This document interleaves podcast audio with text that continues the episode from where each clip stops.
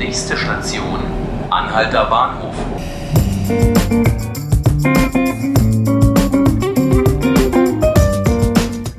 Hallo, liebe Zuhörer und Zuhörerinnen. Guten Morgen, Berlin. Mein Name ist Nanke Garrels und Sie hören den Podcast 5 Minuten Berlin. Schön, dass Sie uns zuhören. Im afrikanischen Viertel regt sich Widerstand gegen die geplante Umbenennung von drei Straßen. Der Weddinger Kiez kämpft seit Jahren mit dem kolonialen Erbe im Stadtraum.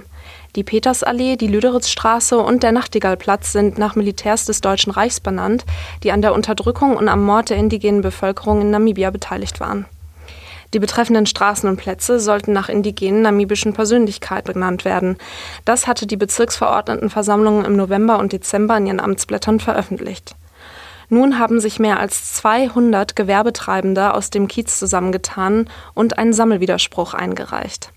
Neben der Sammelklage liegen dem Bezirksamt noch weitere acht Einzelklagen vor, die nun geprüft werden müssen. Adieu Brüssel heißt es im Mai für den dienstältesten EU-Abgeordneten Elmar Brock. Der CDU-Politiker sitzt bereits seit 38 Jahren im EU-Parlament und pendelt zwischen Brüssel und Straßburg hin und her. Für die anstehende Europawahl im Mai wurde er vom Landesverband Nordrhein-Westfalen aber trotzdem nicht nominiert. Dabei hatte sich NRWs Ministerpräsident Armin Laschet gerade erst für eine Nominierung von Elmar Brock ausgesprochen. Der 72-Jährige ist derzeit der Brexit-Beauftragte der Europäischen Volkspartei. Nur einen Cent pro Jahr und Fußgänger gibt das Bundesverkehrsministerium für den Fußverkehr in Deutschland aus. Das geht aus einer kleinen Anfrage des Berliner Grünen Stefan Gelbhaar an die Bundesregierung hervor. 30 Fragen hatte Gelbhaar gestellt. Heraus kam fast nichts. Die Bundesregierung hat an Fußgängern kein Interesse, meint Gelbhaar selbst zu den Antworten. Um eine Gruppe, die wohl besser zu Fuß gehen sollte, geht es heute bei 5 Minuten Berlin. Gleich zwei Unfälle, in denen autofahrende Senioren involviert waren, gab es in den letzten Tagen. Unsere Polizeireporterin Helena Piontek hat dazu recherchiert.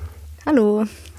Helena, was war genau los bei diesen Unfällen und wie schwer waren sie am Ende?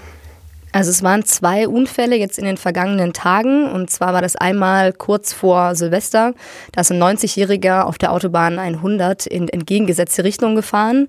Und ihm kam dann ein Wagen entgegen, der aber das zum Glück gesehen hat, abgebremst hat. Und beide waren wohl recht langsam unterwegs. Und es kam dann trotz Zusammenstoß eben zu keinen Verletzten. Und gestern früh ist äh, in Zehlendorf ein, ein 87 Jahre alter Mann ähm, beim Einparken wohl von der Bremse auf das Gaspedal gerutscht und direkt äh, in den Ausgang eines Supermarkts reingerast. Und es ist auch dort nichts passiert, weil sich gerade keiner in dem, in dem Eingang aufgehalten hat. Aber wenn sich da eben jemand, wenn da jemand gestanden wäre, dann wäre die Nachricht anders geworden. Okay, ähm, diese Diskussion um autofahrende Senioren und ob es da Regelungen geben sollte, ob, ob man ab einem bestimmten Alter regelmäßig Untersuchungen durchführen muss, zum Beispiel, die ist ja jetzt nicht ganz so neu. Äh, auf welchem Stand sind wir da denn in Deutschland und wie sieht es in anderen Ländern aus? Ja, in Deutschland, glaube ich, ähm, als altes Autoland ähm, hält man doch schon ganz gerne an seinem Führerschein fest. Also tatsächlich ähm, gibt es bei uns eben keine Überprüfung. Ähm, es gibt eben das Führerscheinamt und man kann sich dann auch tatsächlich irgendwann anonym dorthin melden und sagen, Herr oder Frau XY sollte vielleicht nicht mehr fahren, können Sie die mal überprüfen. Ähm, aber leider passiert meistens in Deutschland erst was, wenn wirklich ein Unfall gewesen ist, dass man nochmal überprüft, ist diese Person fahrtauglich. In meisten anderen europäischen Ländern sieht das aber anders aus.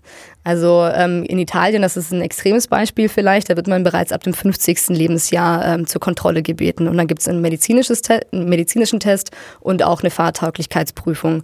Und das ist eigentlich gestaffelt in den allermeisten europäischen Ländern auch der Fall. Also es sind wirklich nur Frankreich, Österreich, Deutschland und noch ein paar andere ähm, Länder, die keine Überprüfung der Fahrtauglichkeit ab einem gewissen Alter haben. Wie ist das denn für Berliner Senioren? Senioren, wenn die jetzt das Auto stehen lassen müssen, sagen wir mal, die haben jetzt einen Unfall gebaut oder ähm, der Arzt sagt, es geht nicht mehr, ähm, was machen die dann? Ähm, nun haben wir ein gutes öffentliches äh, Nahverkehrsnetz, aber trotzdem, wenn man jetzt irgendwo weit außerhalb wohnt, dann wird es doch ziemlich schwierig, oder? Ja, das ist in der Tat ein Problem, das äh, gesellschaftlich noch nicht so wirklich gelöst ist. Also ähm, wie du gesagt hast, in der Innenstadt gibt es äh, zahlreiche Angebote, aber auch da muss man sehen, dass zum Beispiel bei den U-Bahnhöfen U-Bahnhöfen sind jetzt von 173 U-Bahnhöfen ähm, fast alle zwar mit ähm, einem Fahrstuhl ausgestattet, aber 40 haben eben noch keinen. Und wenn ich dort in der Nähe wohne, dann ist das für mich wahrscheinlich ein Problem, ähm, als ältere Bürger äh, die, die Treppe auch steigen zu können.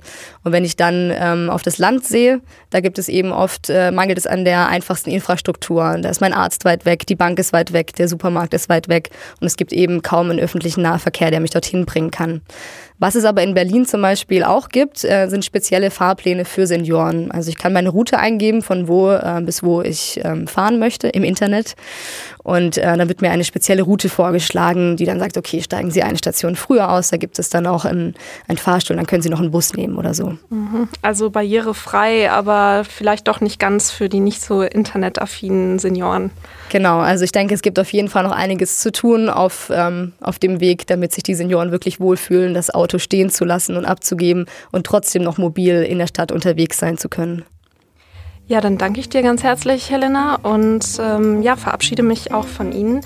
Das war 5 Minuten Berlin. Mein Name ist Nanke Garrels und ich würde mich freuen, wenn wir uns wiederhören.